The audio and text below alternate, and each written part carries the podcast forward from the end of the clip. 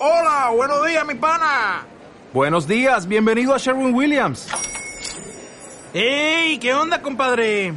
¿Qué onda? Ya tengo lista la pintura que ordenaste en el ProPlus app. Con más de 6.000 representantes en nuestras tiendas listos para atenderte en tu idioma y beneficios para contratistas que encontrarás en aliadopro.com. En Sherwin Williams somos el aliado del PRO.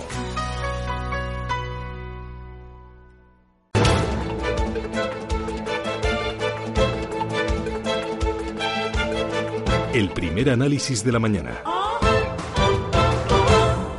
Kim Jong-un y Donald Trump están reunidos a esta hora en el Hotel Capella de Singapur. Allí se celebra esa histórica cumbre bilateral. Antes de eso, tanto el presidente de Estados Unidos como el líder norcoreano ya se han podido estrechar la mano ante las cámaras. Trump ha dicho que espera que el encuentro sea un éxito. Juan Fernando Robles, ¿qué tal? Muy buenos días.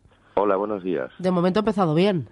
Pues sí, la verdad es que es buena noticia, además, que haya un deshielo en la situación de, Corea del Norte y que por fin, después de tantísimos años desde la guerra de, Corea, pues haya un entendimiento en la zona y, y que por lo menos deje de ser una amenaza más o menos importante ¿no? para, la, para la paz. Mm, ¿Qué expectativas hay en torno a este encuentro? ¿Qué se espera de él realmente?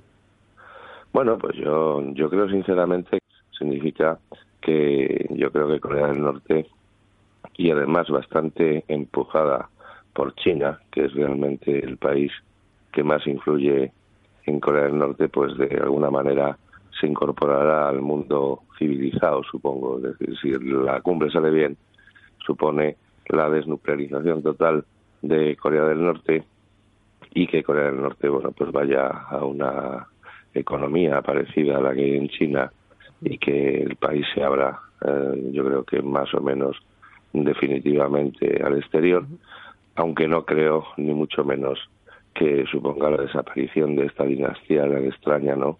De comunistas que, que manda allí. Eh, Estados Unidos le va a ofrecer garantías de seguridad al régimen comunista de Corea del Norte a cambio, como decías, de que renuncia a su programa nuclear. Eh, veremos si renuncia y, veremos también el, el, calendario, ¿no? Porque que deshaga Kim Jong-un eh, completamente, se deshaga de sus armas atómicas, la verdad es que suena un poco utópico. Mm, no, que no tanto, porque realmente Corea del Norte tiene una situación económica muy delicada esas inversiones son bastante caras. Por otra parte, el acceso a determinados materiales que implica poder llevar a cabo esa tecnología también lo es.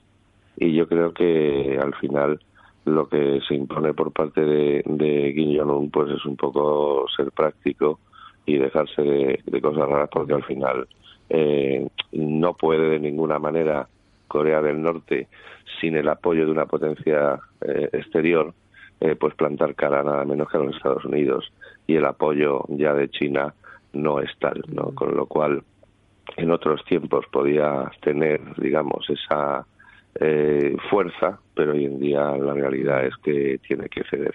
Claro, eh, ya este primer paso es importante, ¿no? En el hecho de intentar normalizar, tender puentes en las relaciones diplomáticas, en las relaciones comerciales entre ambos países. el hecho es algo histórico. Es histórico principalmente porque supone, bueno, pues el de hielo en una situación que, aunque realmente no era una amenaza para la paz mundial tan grande como podía pensarse, ¿no? Sí es cierto que, bueno, pues era un foco de, tensión y una anomalía, ¿no?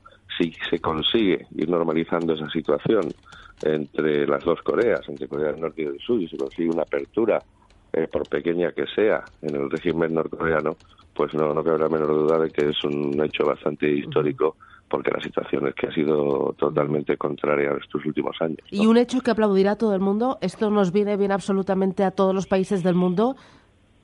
Bueno, pues siempre que haya una situación de mm, caída de la tensión y pues yo creo que claro que nos viene bien. Indudablemente, ya digo que China es uno de los factores principales para que esto haya sucedido. Bueno, pues eh, veremos cómo se da la cumbre y seguiremos muy pendientes de los gestos y también de, del contenido de los mensajes. Juan Fernando Robles, profesor de Banca y Finanzas. Gracias, buen día. Gracias, hasta Feliz luego. jornada, adiós.